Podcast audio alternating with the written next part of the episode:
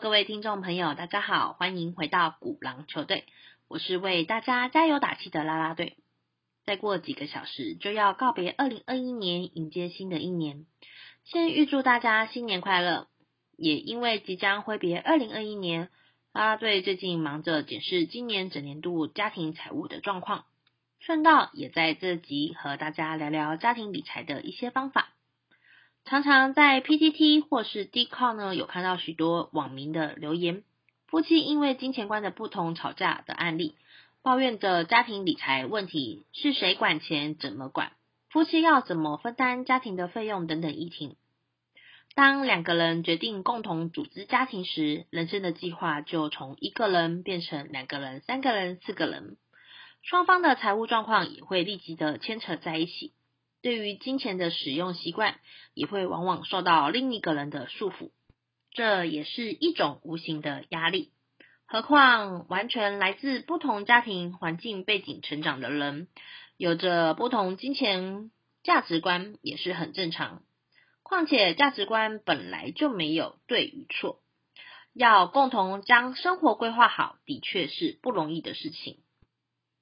对于家庭理财，我的建议是，婚前的协议很重要。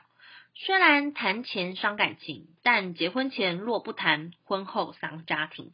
共同生活上该如何用钱，该如何规划收入，甚至把钱变成一种资产、知识传给下一代，都是越早开始越好。大家可以试着用着短、中、长期来进行着手改善。而短期的目标，当然就是先打好经济的基础，重视全家的财务保障。婚后的支出往往容易逼近家庭的总收入，特别是在买房子和生小孩之后。一个家庭最大的财务风险，就是突然失去了收入的来源，造成财务的失衡。所以，家庭的理财第一步，就是要建立好有足够的财务安全网。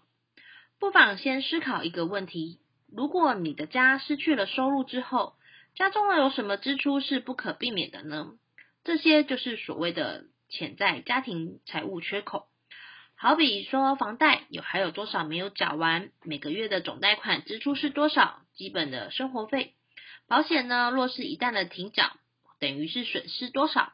把这些项目一一列出，并计算金额，再接着规划去如何补足这个缺口。一般来说，我会将将财务的缺口分为大风险和小风险。大的风险呢，就是家中的负债总额，还有就是收入的一方万一意外逝去，要留给另一半或者是小孩的未来教育费、生活费。这个部分通常我是透过定期寿险及意外险，就可以在不增加过多的支出情况之下补足。提醒一下，有很多父母会觉得应该要先帮孩子买保险比较划算，而把过多的保险预算拿去购买小孩子的保险，忽略父母本身才是维持家中经济的关键。因此，一定要先转嫁父母死亡的风险，行有余力再购买小孩子的保险。至于小的风险，则是当收入短暂中断时，要如何维持家中的开销。这部分我就会从紧急的预备金来做防堵，家庭至少要准备六个月的生活必须开销支出。若是家中的成员较多，收入较不稳定时，则会建议准备八到十二个月会更好。因为遇到大经济大环境不佳时，风险抵抗力才会足够啊。而中期的目标，则是要规划好下半辈子的生活费。我则是透过保险控管好现在的风险，家庭的资金需求也会用内需及外需来做区分。内需呢，就是大部分家庭所说的退休生活费及孩子的教育基金，其中夫妻的退休生活费要比孩子的教育基金要优先的准备。听到这里，或许会有很多父母亲不认同，毕竟以小孩为重是父母的本能。然而要知道的是，虽然小孩子的教育重要，但夫妻退休更为必要。没有人可以持续工作不退休。况且随着科技的进步，现今的社会环境已经越来越两极化。市场不是大量需求年轻人的新技能，就是需要高阶管理者的工作经验。其他工作需求的汰换速度只会变快，还是先把退休的生活规划打理好，才能专心养育小孩。至于外需呢，则是房屋的头期款、家庭的旅游基金。这部分呢，啦啦队都是透过理财报酬所产生出的资金来做运用。最后，长期的目标则是培育下一代的理财观念。比起身旁同年龄的朋友，我是属于较早开始接触理财的人，也因此深切的感受到提早拥有理财的观念对生涯发展有多大的帮助。只是。如何运用金钱是出了学校以后，人人都会需要面对到的问题。很讶异的是，学校对于这方面的教育仍然有限。或许很多父母觉得小孩还太小，不适合学习钱的知识，但我的做法则是先让他们学会从取舍开始，提早学会金钱并非取之不尽的资源。除了利用日常买东西的时候做机会教育，运用实际的方法，摆存钱筒、收集零钱等等游戏来培养储蓄的习惯。此外，父母对于金钱的行为也会直接影响到小孩子对金钱的认知。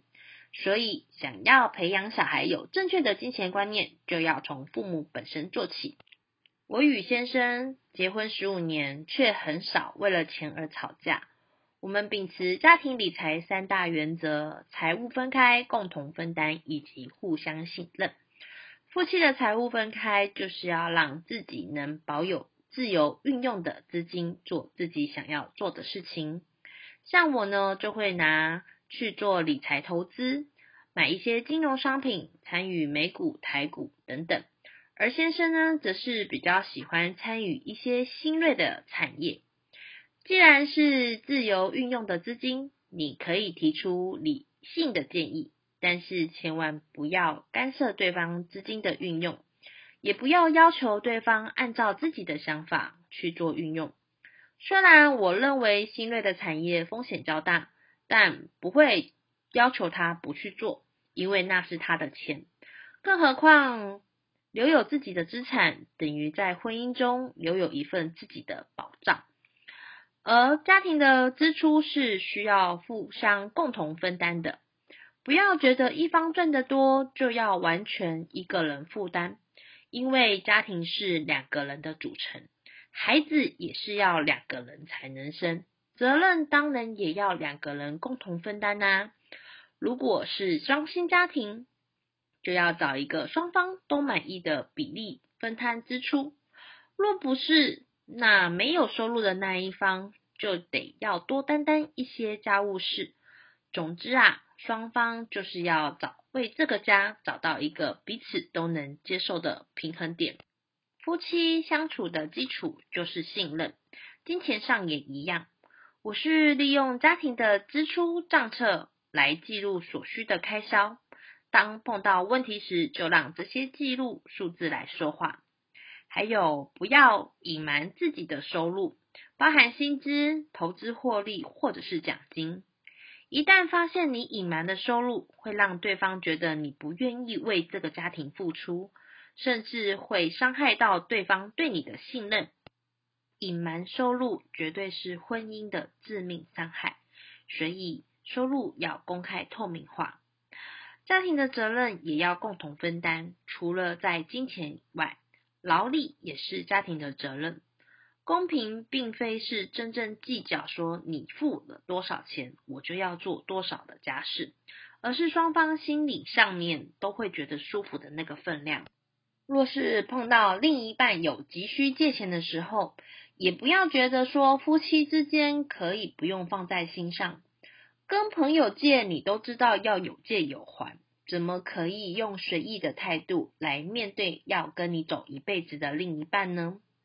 有些人觉得两个相爱的人不应该计较金钱，这样的婚姻爱情能维持多久呢？你要知道，经营一个家庭，不管柴米油盐酱醋茶都要钱，房贷要钱，小孩念书要钱，就连逢年过节送礼包红包都要钱。但这些钱究竟是谁该出？要出多少？若是没谈清楚，夫妻的纠纷可能一触即发。